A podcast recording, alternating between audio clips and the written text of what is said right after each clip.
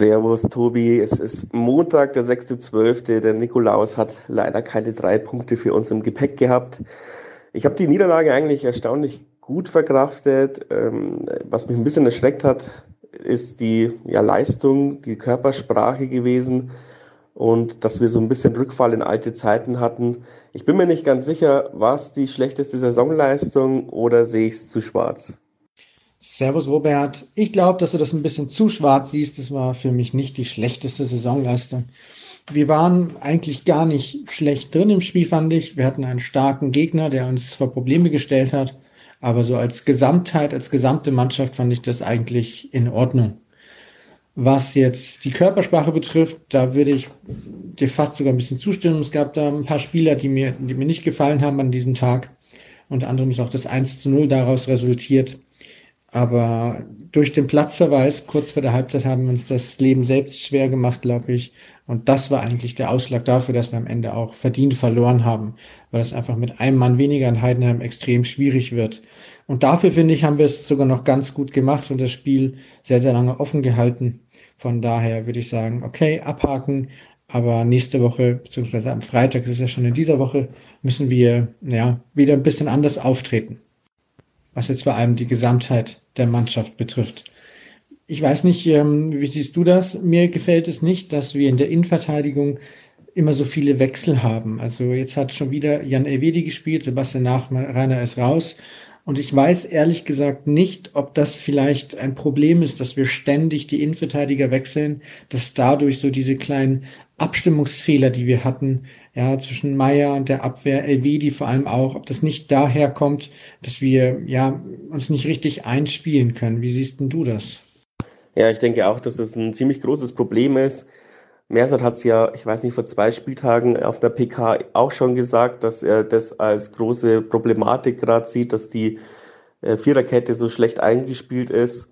Aber ja, was willst du machen? Kennedy fehlt uns extrem Oh, Weggesser hat nicht mehr die Leistung der ersten fünf Spiele. Es ist ja auch eklatant, äh, wo Weggesser die letzten drei Spieltage eingesetzt wurde. Der hat ja alles schon gespielt, außer den Torhüter jetzt.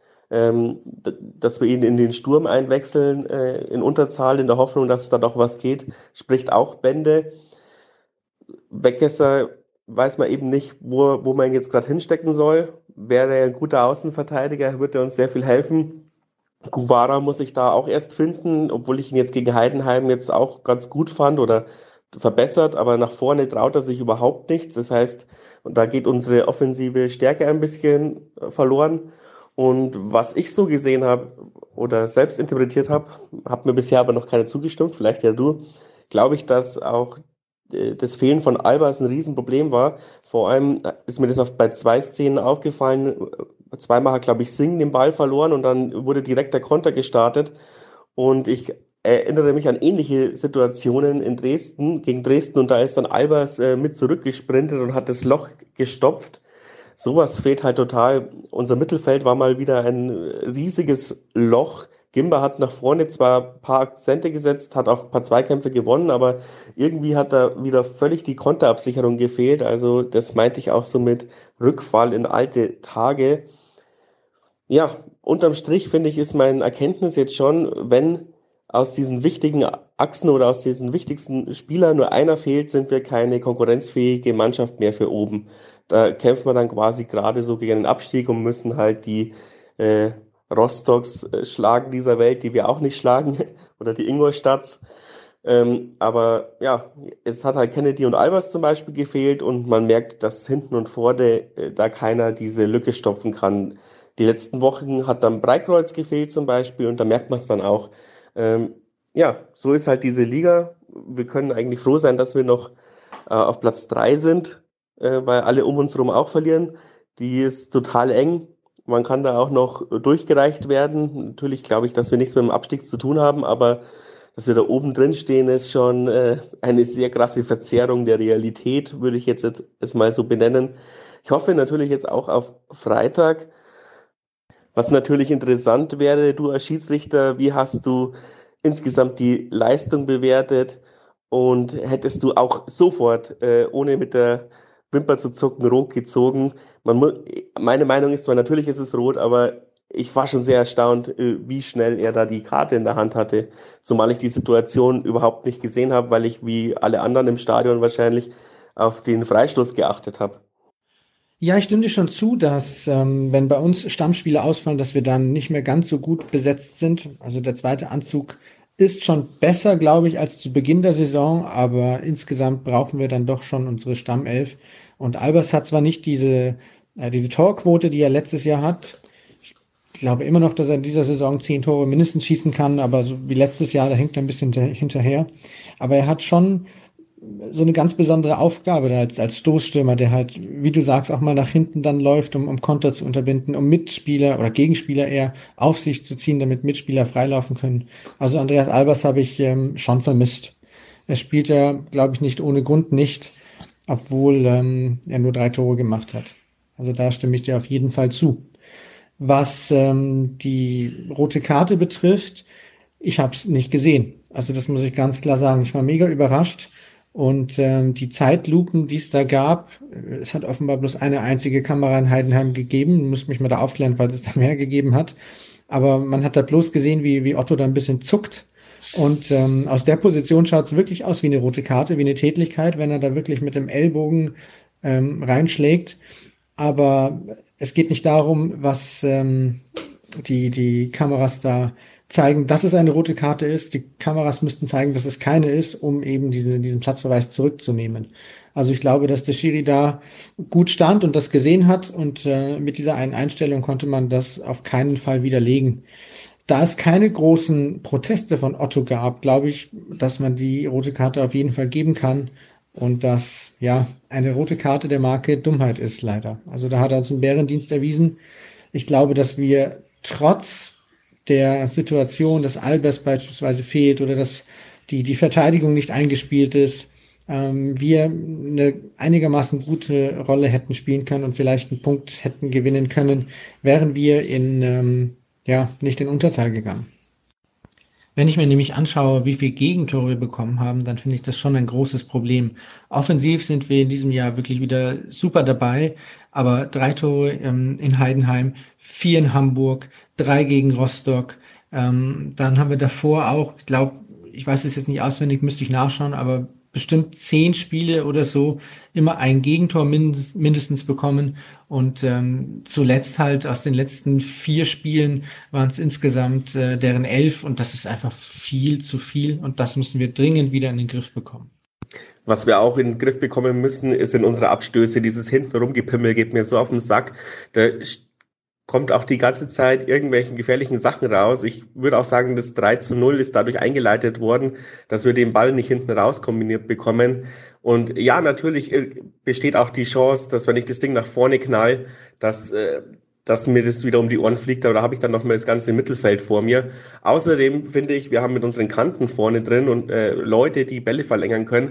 Warum, das setze ich dann ständig auf das Mittel, kurzer Abstoß bei vier Leuten, die alle keinen Ball auf drei Meter spielen können. Das regt mich wirklich unfassbar auf. Das habe ich auch gestern im Live-Kommentator äh, Kommentator stand ähm, öfters bemängelt.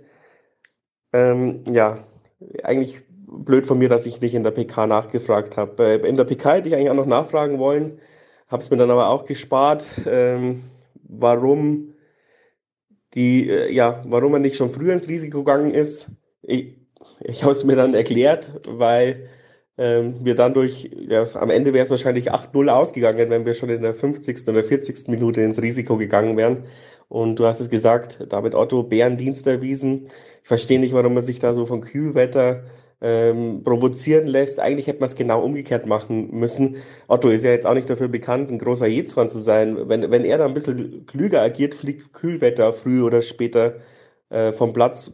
Der hätte auch schon vor diesem Ellenbogencheck eine gelbe Karte verdient gehabt. Der Schiri hat ihn, glaube ich, viermal erwarnt. Äh, beim nächsten Mal meckern kriegst du gelb und er hat nie gelb bekommen. Später hat er dann irgendwann mal in der zweiten Halbzeit gelb bekommen und der Trainer war klug genug, ihn runterzunehmen ja, das ist halt diese ganze Geschichte, dass wir da noch so, so eine naive Einstellung zu dem Spiel haben.